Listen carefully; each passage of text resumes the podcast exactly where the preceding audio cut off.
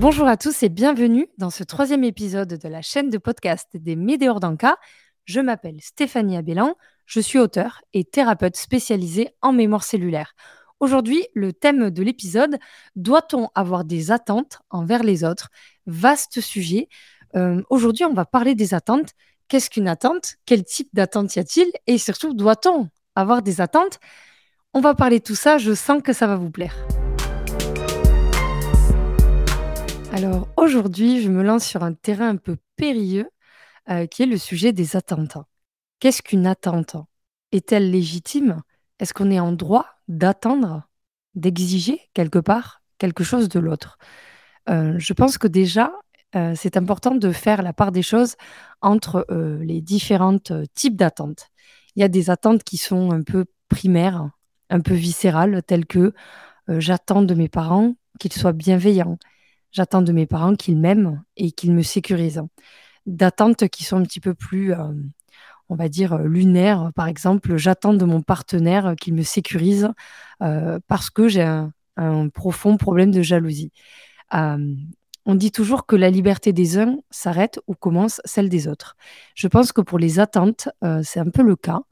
Par exemple, il y a des attentes qui sont totalement légitimes et, et qui sont normales par exemple, ben, pour reprendre l'exemple des parents avec les enfants, un parent euh, doit et devrait être bienveillant. Ce n'est pas une attente, c'est normal, c'est dans la logique des choses. Sauf que nous, c'est vrai, les êtres humains, on est toujours dans cette dualité où euh, on a parfois du mal à dissocier les choses qui peuvent être naturelles et normales des choses qui sont un petit peu extrapolées par l'ego.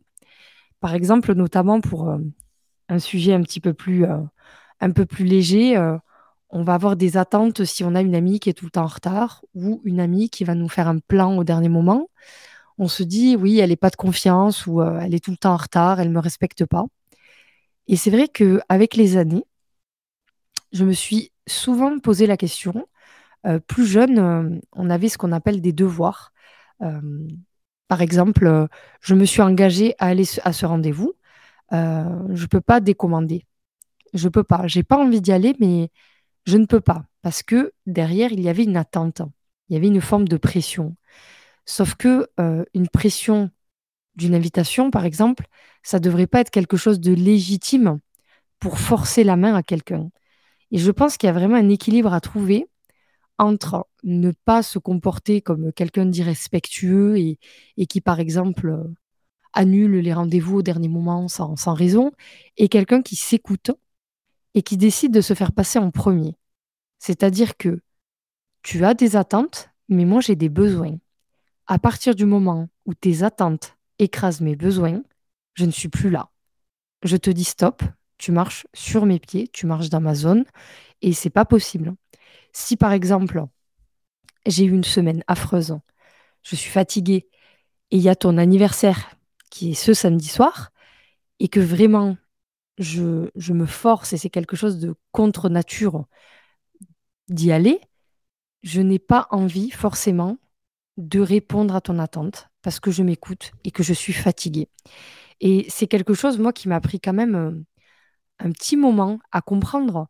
Et je me suis aperçue que quand j'ai commencé à m'autoriser justement à annuler des choses quand le cœur n'y était plus ou que j'étais fatiguée et que finalement je n'avais pas envie de répondre aux attentes des autres, que finalement, j'arrivais à beaucoup mieux jouer sur la flexibilité dans ma propre vie par rapport aux autres. C'est-à-dire que maintenant, pas tout le temps, hein, des fois évidemment, comme tout le monde, il y a des choses qui m'agacent, mais si quelqu'un me dit je peux pas, j'annule, je me dis ok, il n'est pas là, il vient pas, c'est pas grave. La vie continue. personne n'est irremplaçable, rien n'est grave si demain, en plus c'est le cas d'ailleurs pour mon anniversaire samedi, si mes amis les plus proches ne sont pas là, ce n'est pas grave. Et souvent, je dis toujours, il y a toujours les personnes qui doivent être là dans les soirées, dans les événements, dans les circonstances, peu importe. Ça me rappelle une anecdote quand j'étais à, l'école.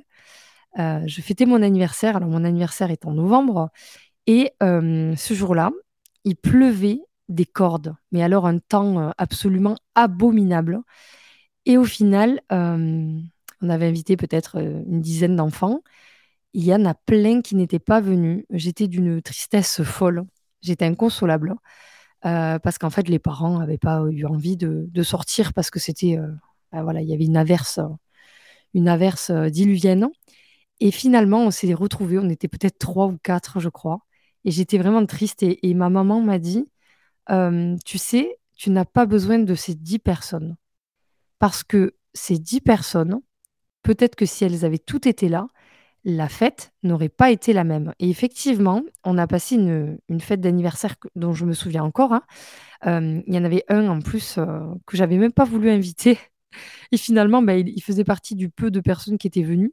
Et, je me rappelle encore de lui et j'ai beaucoup de gratitude que bah, qu'il soit venu ce jour-là. Et je me suis dit, c'est drôle, mais dans la vie, on ne peut pas tout contrôler. Et souvent, les choses, quand elles échappent à notre contrôle, c'est là où elles sont le plus pures, où elles sont le, dans leur état le plus, le plus beau. Parce qu'on n'a pas contrôlé et la vie nous a apporté très précisément les personnes qui devaient être là. le temps aussi. Par exemple, si demain je me marie et qu'il pleut, je me dirais oui, c'est franchement rageant. Ça, clairement, ça fait chier. On n'a pas envie qu'il pleuve à notre mariage. Mais quelque part, les choses, elles sont comme ça.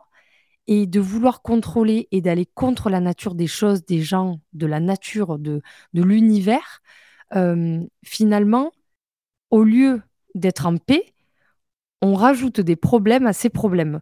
Donc je dirais, pour euh, clôturer ce long monologue, que les attentes, déjà, il faut peut-être commencer par ne plus trop poser d'attentes sur les autres, d'avoir des attentes qui sont légitimes. Par exemple, si vous êtes en couple, vous avez des attentes envers votre conjoint euh, du style euh, tu n'es pas célibataire, donc tu vas pas sortir tous les soirs et, et tu vas pas ramener des meufs à la maison. Mais par contre, euh, ça, c'est des attentes qui sont normales. Attendre de lui qu'il se comporte en bon partenaire, mais par contre, il n'a pas à encaisser notre manque de confiance en nous en acceptant de ne plus sortir aucun week-end. Puisque là, pour le coup, euh, nos problèmes posent des attentes et entravent sa liberté et ses besoins à lui.